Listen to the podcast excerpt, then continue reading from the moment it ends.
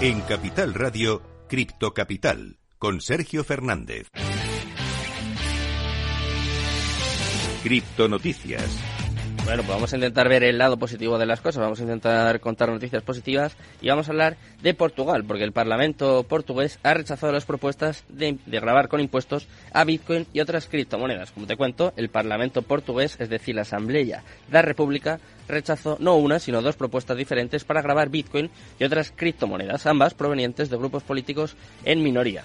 En particular, las sugerencias fueron presentadas por los partidos de izquierda, Bloco de Izquierda y Libre, y ambas fueron rechazadas durante una sesión de votación para el presupuesto de 2022, el 25 de mayo, según un informe publicado en el semanario económico portugués ECO. El Partido Socialista, que ahora está en el poder y controla la mayoría de la Asamblea Parlamentaria, aún no ha presentado ningún proyecto de ley. A pesar de esto, existe la posibilidad de que Portugal ya no excluya las criptomonedas de los impuestos en un futuro próximo. Ahí tenéis la primera noticia, eh, un poco positiva, ¿no? Podríamos decir, ¿eh? todavía no es concluyente, pero bueno, por lo menos hacían falta noticias de este tipo. Vamos ahora con una noticia desde Brasil, y es que las criptos ahora son aceptadas por uno de los principales, una de las principales compañías de bienes raíces de Brasil. Te estoy hablando del principal desarrollador inmobiliario brasileño Gafisa, que ha comenzado a aceptar criptomonedas para la venta de propiedades. Según las tiendas de Gafisa, Bitcoin es ideal para negocios de desarrollo inmobiliario ya que elimina intermediarios, una práctica frecuente en el mercado de, de, desarrollo inmobiliario.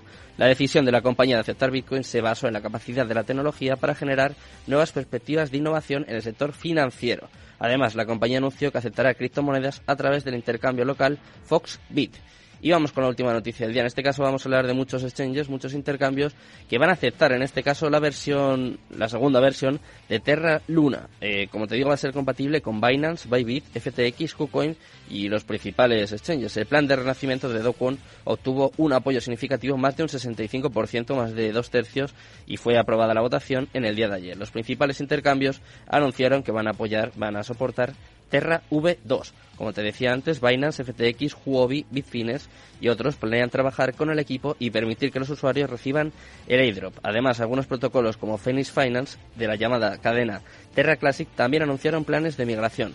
Otros proyectos como Lido no se basarán en la nueva cadena después de un voto de la comunidad en contra de esta medida. Y bueno, pues hasta aquí ya hemos repasado toda la actualidad del mundo cripto. Vamos con mi momento favorito. Te voy a presentar una empresa que te va a dejar alucinado. Yo te digo que a mí me tiene loco. Si quieres saber un poquito de Big Data, de Big Data y de criptos y qué relación pueden tener, pues quédate conmigo hasta las 4, eh, que te, te lo vamos a contar muy bien. Quédate aquí.